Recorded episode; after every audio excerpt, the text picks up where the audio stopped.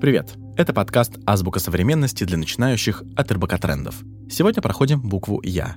«Я» — есификация.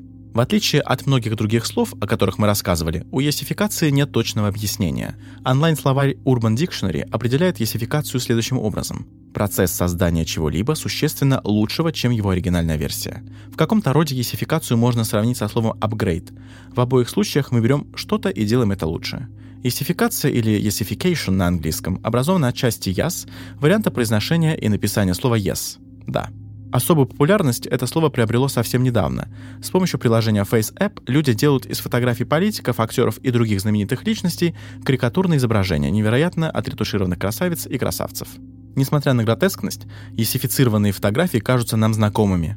Как и многие другие тренды из социальных сетей, есификация — это высмеивание стандартов красоты, которые существуют в онлайн-пространстве. Несмотря на то, что термин «есификация» обрел популярность недавно, слово «яс» известно еще с 1980-х годов. «Яс» — это сленг, который произошел из афроамериканского разговорного английского. Также «яс» ассоциируют с квир-культурой и искусством драга, а драг, в свою очередь, это высмеивание патриархальных ценностей и устоев. Яркость, чрезмерность и абсурдность драга стали основной фишкой есификации.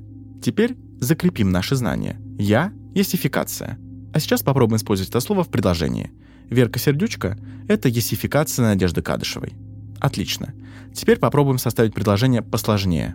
Например, есификация наглядно иллюстрирует, как сложно каждому из нас вписаться в современные стандарты красоты.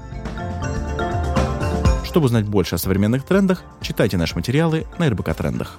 Это была «Азбука современности» для начинающих. Подписывайтесь на подкаст в Apple подкастах, Яндекс.Музыке, Castbox и на любой другой платформе, где вы слушаете подкасты.